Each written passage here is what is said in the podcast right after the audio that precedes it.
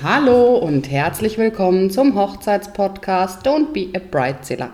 Ich bin heute im schönen Reute bei der Sandra, der Hochzeitsfee. Und ja, die werde ich jetzt mal für euch ausquetschen. Die Sandra ist Hochzeitsplanerin und stellt sich, denke ich, einfach mal am besten selbst vor. Hallo Sandra, danke, dass ich da sein darf. Hallo liebe Nadja, schön, dass du mich besuchst. Ja, stell dich doch mal kurz vor und erzähl uns, wie du zu deinem Beruf gekommen bist.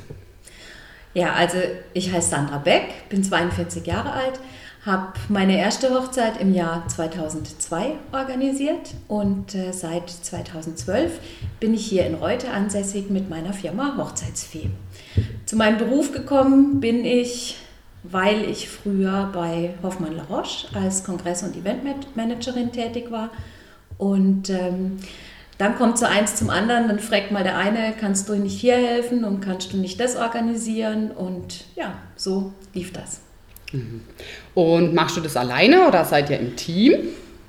Ja, also wir sind ein Team, wir sind äh, also außer mir noch vier Ladies und ähm, ja, wir teilen uns die Arbeit auf.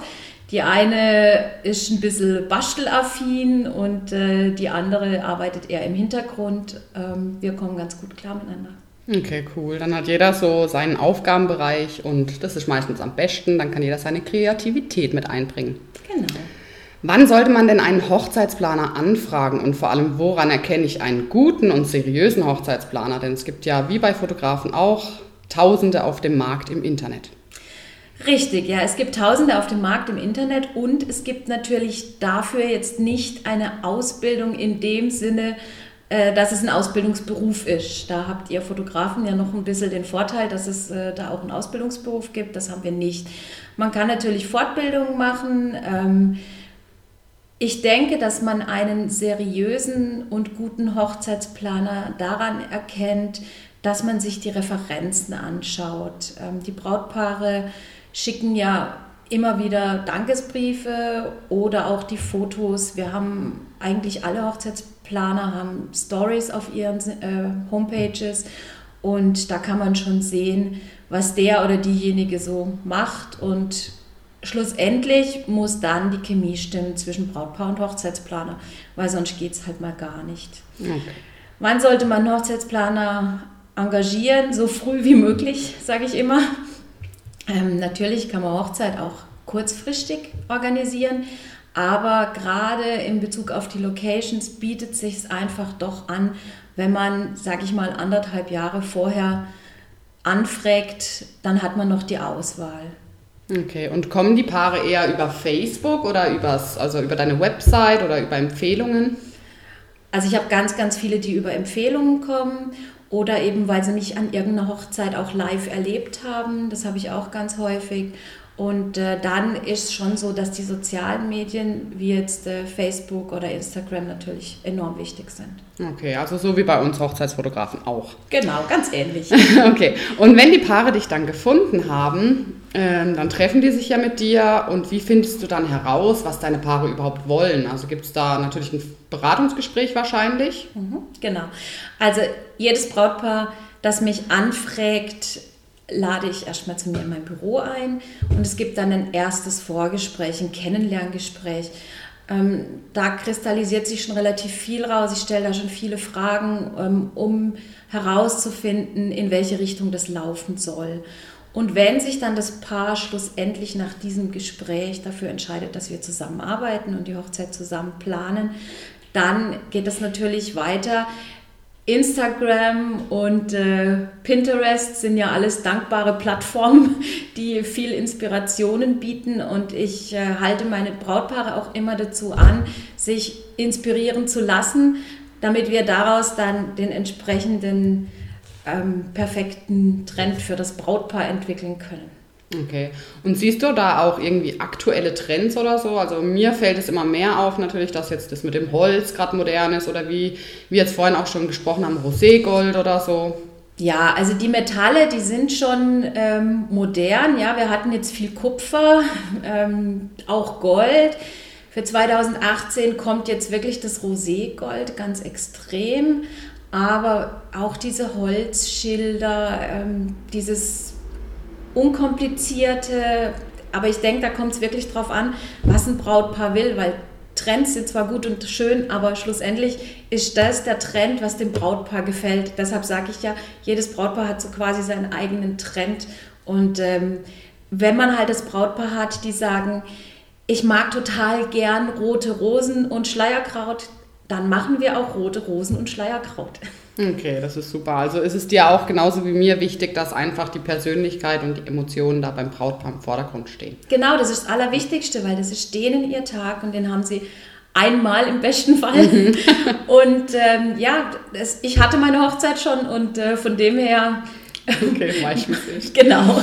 Ja, und wenn du die dann beraten hast und ihr habt euch auf einen Trend oder ein Konzept geeinigt, Gibt es dann auch Dinge, die Brautpaare oft vergessen und an die du dann denkst am Schluss, wo du die dran erinnerst? Ja, also vieles ergibt sich natürlich in den wiederkehrenden ähm, E-Mails, in den wiederkehrenden Gesprächen. Aber es was eins, was immer wieder kommt, ist eigentlich, dass oftmals die Brautpaare nicht dran denken, ihre Gäste zu fragen, habt ihr Nahrungsmittelverträglichkeiten oder ist jemand Vegetarier oder Veganer? Und auch das kommt natürlich immer mehr. Früher hatten wir mal einen Veganer dabei, heute sind es meistens schon zwei oder drei. Und ähm, das ist natürlich enorm wichtig, dass man das abfragt, was wir in der Einladung ja schon immer publizieren, dass es abgefragt wird, aber nachher auch, dass es für den Service definiert wird, wo sind denn diese Personen, ja, weil ich meine, du bist Vegetarierin ja. und es gibt, glaube ich, nichts Schlimmeres, wie wenn dir jemand ein Stück Fleisch vor die Nase setzt. Also. Genau, deswegen arbeite ich immer gern mit Sandra zusammen, weil dann weiß ich, ich bekomme immer mein gutes vegetarisches Essen. Und Sandra kriegt dann ihr Steak neben mir. Das genau. stört mich auch nicht.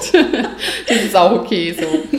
Und äh, ich weiß, du bist verheiratet und wenn du selbst nochmal heiraten würdest, wie würde denn deine Hochzeit aussehen? Meine Hochzeit würde heute nicht viel anders aussehen. Also ich bin heute noch mit allem total glücklich.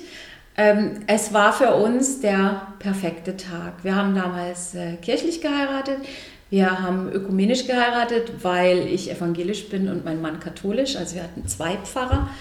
Und ähm, die waren ganz cool. Die waren beide schon über 75 und der eine schon in Rente. Aber ich muss sagen, wesentlich cooler als manch junger Pfarrer, den ich so erlebe. Das und, ja, ja, und unsere ähm, Location zum Feiern war der Raben in Horben. Mhm. Auch heute noch äh, ja, eine meiner absoluten Lieblingslocations. Ja, da war ich leider immer noch nicht. Also wenn das irgendjemand hört und im Rabenhorben heiratet, dann komme ich gern mit. ja, Sandra also ich auch. Wir haben es noch nicht geschafft, zusammen da eine Hochzeit zu machen. Warum auch immer. Ja, das kommt noch. Wir schaffen das noch, genau. genau. Ähm, ja, zu guter Letzt interessiert die Paare ja auch immer, was kostet denn so ein Hochzeitsplaner? Das ist wie bei den Hochzeitsfotografen auch. Das kann man nicht pauschalisieren, sicherlich, aber man kann mal so einen Anhaltspunkt geben. Also, ich sag mal, guter Hochzeitsfotograf fängt so bei 2500 Euro meistens an. Wie ist das bei euch? Ja, es ist ähnlich. Also bei einer Komplettplanung. Es kommt immer drauf an, ist es eine kirchliche Trauung, ist es eine freie Trauung, äh, geht das Brautpaar aufs Standesamt und feiert danach ähm, wie viele Gäste sind es. Also es sind wirklich ganz viele Faktoren, die da eine Rolle spielen. Ähm, aber man kann sagen, also es beginnt irgendwo bei zweieinhalbtausend Euro plus Mehrwertsteuer und äh, ja, nach oben hin sind die Grenzen natürlich mhm. relativ offen. Ja, es hat auch ja, was mit klar. Stunden und äh, Aufwand zu tun. Das kennt ja, ja, natürlich, auf jeden Fall. Auch nach dem Budget vom Paar, was die denn alles wollen und ähm, wie, viel, ja, wie viel Aufwand man da hat, ist ja bei uns auch nicht anders. Genau. Ja, also mich freut es erstmal, dass du das so toll mit mir gemacht hast. Das ist mein erstes Interview. Ich war total aufgeregt. Ich habe auch gestern Abend noch geübt mit einer Freundin auf dem Sofa. Und äh, ihr wollt gar nicht wissen, wie viel Lacher wir schon vorher hatten, die Sandra und ich hier. Wir hätten eigentlich die ganzen Outtakes auch aufnehmen sollen. Aber jetzt haben wir ja schön zehn Minuten geredet. Ich glaube, das war auch ganz gut. Es hat auch gut geklappt und ich habe schon zu Sandra gesagt, hier wird nichts rausgeschnitten oder Stopp gedrückt. Wir reden einfach drauf los. Und ich hoffe, euch hat die Folge gefallen. Ich verlinke euch auch die Seite von der Sandra noch im Podcast unten. Ihr findet sie auch auf Facebook, auf Instagram und könnt dort direkt ihre Homepage besuchen. Und wenn ihr Fragen habt, dürft ihr der Sandra sicher auch gerne eine E-Mail schreiben oder einfach auf Facebook schreiben. Die Sandra ist immer total nett und hilft gern und ich arbeite gern mit ihr zusammen. Wir haben auch schon einige Hochzeiten zusammen gemacht und ich arbeite einfach auch gern mit Sandra, weil ich weiß, dann klappt alles, dann ist es immer schön und ich weiß, die Paare sind danach total happy. Also ich habe noch nie irgendwas Negatives gehört. Deswegen kann ich sie auch weiterempfehlen. Ich wünsche dir noch ein wunderschönes Wochenende, Sandra. Wir haben jetzt Wochenende. Wir haben auch keine Hochzeit oder hast du eine Hochzeit am Wochenende? Nein, Nein keine Hochzeit. Das Wochenende gehört der Familie. Yay, wir haben alle frei. und euch da draußen wünsche ich auch noch ein schönes Wochenende und ich freue mich natürlich über eine positive 5-Sterne-Bewertung bei iTunes. Tschüss!